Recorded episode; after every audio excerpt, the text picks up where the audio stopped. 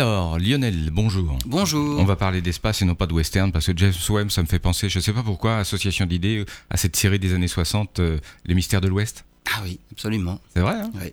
Ouais, Il y a peut-être un rapport. hein. Mais James. euh, non, non, là, James Non, Webb, en fait, c'était le patron de la NASA à l'époque du début des missions Apollo, on va dire, euh, notamment illustré par un film, hein, Les Figures de l'ombre.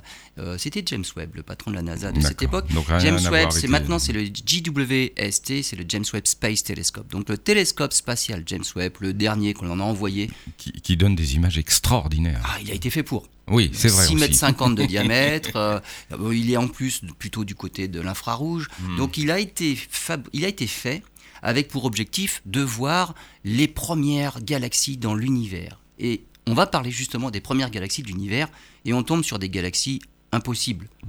Alors pourquoi impossible?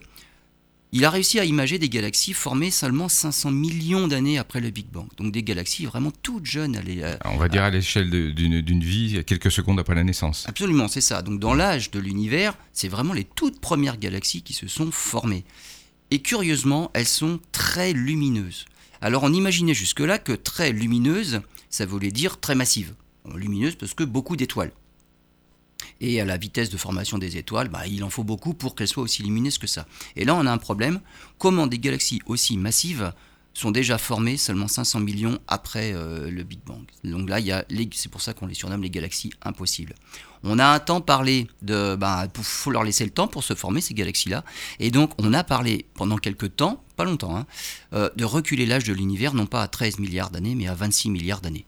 Faut leur laisser le temps de se former. Mais oui, il y a forcément une nécessité. Donc oui. là, d'un seul coup, doubler l'âge de l'univers, euh, bon, il faut s'y faire, hein, Mhm. il faut se faire à cette idée-là. Euh, on en revient, et donc il faut trouver un moyen pour rendre ces galaxies lumineuses par un autre biais. Eh bien, on pense que c'est le taux de formation d'étoiles qui est fantastique. C'est-à-dire que ce n'est pas le taux actuel de Mhm. quelques étoiles par an, par exemple, pour la galaxie, notre galaxie, la Voie lactée. Là, il faut vraiment aller beaucoup plus. Alors à cette époque, il y avait beaucoup de matière. Puis toute la matière était groupée à un endroit. Alors, c'est ça, ce qui n'est plus le cas aujourd'hui. Alors cette matière-là, oui, euh, tout, tout se dilue un petit Tout peu quand même. hein. Mais à cette époque-là, beaucoup de matières, des matières qui forment des étoiles, des étoiles massives qui explosent finalement très rapidement en supernova, qui relibèrent à nouveau de la matière, mais de la matière tellement dense finalement que ça reforme des étoiles. Donc on a un taux de formation d'étoiles, ce dont dans cette hypothèse, qui serait fantastique. Mm. Et avec un taux de formation d'étoiles fantastique, on a des galaxies qui ont beaucoup d'étoiles. D'où l'idée de, bah, l'idée de, de- de galaxies très lumineuses. Donc ces étoiles massives sont très lumineuses déjà en elles-mêmes, qui finissent en supernova rapidement au bout de quelques millions d'années seulement.